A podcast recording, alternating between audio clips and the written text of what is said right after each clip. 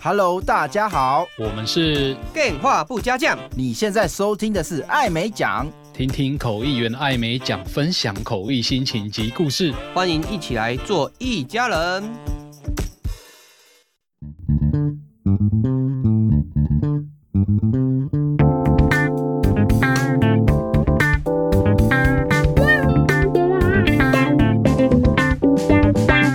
各位听众，大家好，欢迎收听艾美奖。我是主持人艾美奖，大家新年快乐，虎年行大运。我今天在台湾的南部，风和日丽，天气非常的温暖。我只穿着短袖的 T 恤，非常舒适。前几天我看到朋友的脸书上面写到，不要再等到疫情过后怎么样怎么样。我蛮有感触的。这个朋友他写的是说，因为疫情真的很久了，而且也有可能疫情不会结束了。我们就要跟他共存很多很多年，那我们是不是要把所有的希望、所有的期待跟梦想都无限制的往后延呢？这让我想到，很多人会说啊，等我退休以后，我就要去游山玩水，我就要去搭游轮环游世界，呃，我就可以含饴弄孙，我就可以天天打高尔夫球。我们有很多想要做的事，因为现在工作很忙，生活很忙碌，没有办法做，就说等我退休以后要怎么样怎么样，这很合理啦。但是呢，谁知道退休以后是不是能如我们所愿的？我们能确保那个时候我们还健康吗？还可以做所有想做的事情吗？像我们这把年纪，筋骨随便动一动就扭伤，那里痛这里痛，还可以去游山玩水、上山下海，或者是环游世界吗？不一定。如果可以，当然表示你很健康，是幸运的。或者是说，我们也有可能有些事情脱不了身，没有办法尽心的想去做什么就做什么。比方。我们现在同学聚会，免不了会谈到了父母已经年迈，然后谈到了怎么样妥善照顾父母。也许我们退休的时候，父母需要照顾。古人说“父母在，不远行”。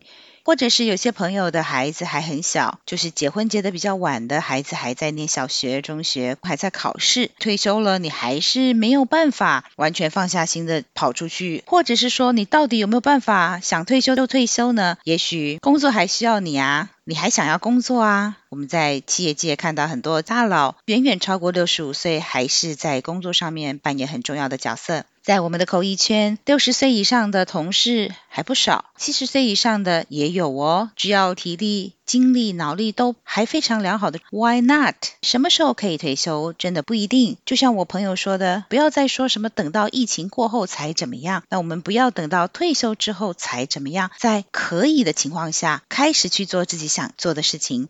比方说，想要学一点什么东西，或做点运动，那就多少做一点。疫情已经两年了，真是很难想象哦。咻一下，回首一望，这两年到哪里去了？当然，我们还是有做口译啦。我记得在疫情刚开始。的时候，真的是一下子这个兵荒马乱的，改成线上的时候，自己家里的网络不够啊，电脑不够啊，还有耳机、麦克风，通通要添购。添购东西还是小事，最重要的是你要去适应你的口译搭档，也跟你不在一个现场里面。我记得那段时间最难接受的就是音效不是太理想，因为在网络上面有时候是网络传输的速度不够。那更大的原因是讲者可能离麦克风很远，中间有很多的杂讯、很多的杂音、空气流动声等，口译员听不见，就很难做得很好。总之那段时间真的心里都充满了苦衷或者是遗憾，就是可以更好的。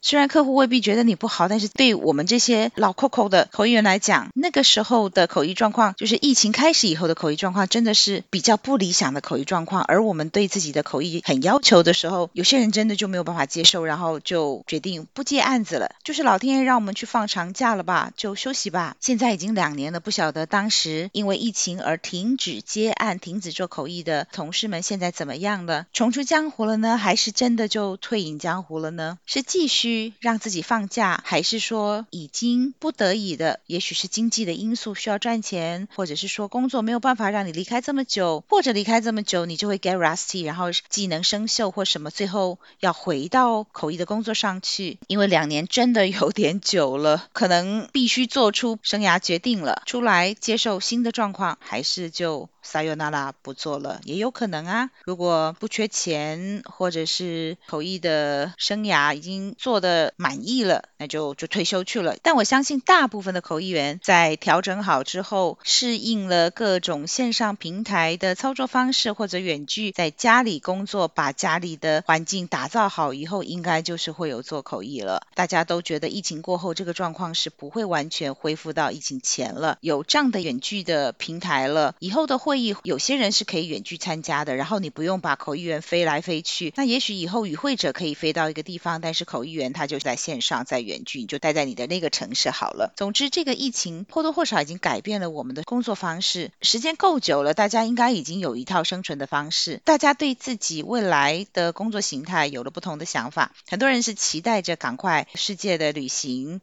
边境管制赶快取消，那有些人就觉得就不飞了吧，毕竟这个密闭的空间还是比较危险一点。大家的反应是不一样的。回到我的今天的主题，就是说，不要把所有的事情都等到疫情结束后再去做。因为疫情不一定会结束，它可能就是长期的跟我们在一起，也许它就流感化了，它就不会完全的不见。在防疫的考量下，还有自身安全健康的考量之下，有没有什么事情是不要等到疫情过后再开始做的呢？你想说疫情结束后我再去念个硕士，再念去念个博士，那或许有没有线上的方式可以克服？要不要再等呢？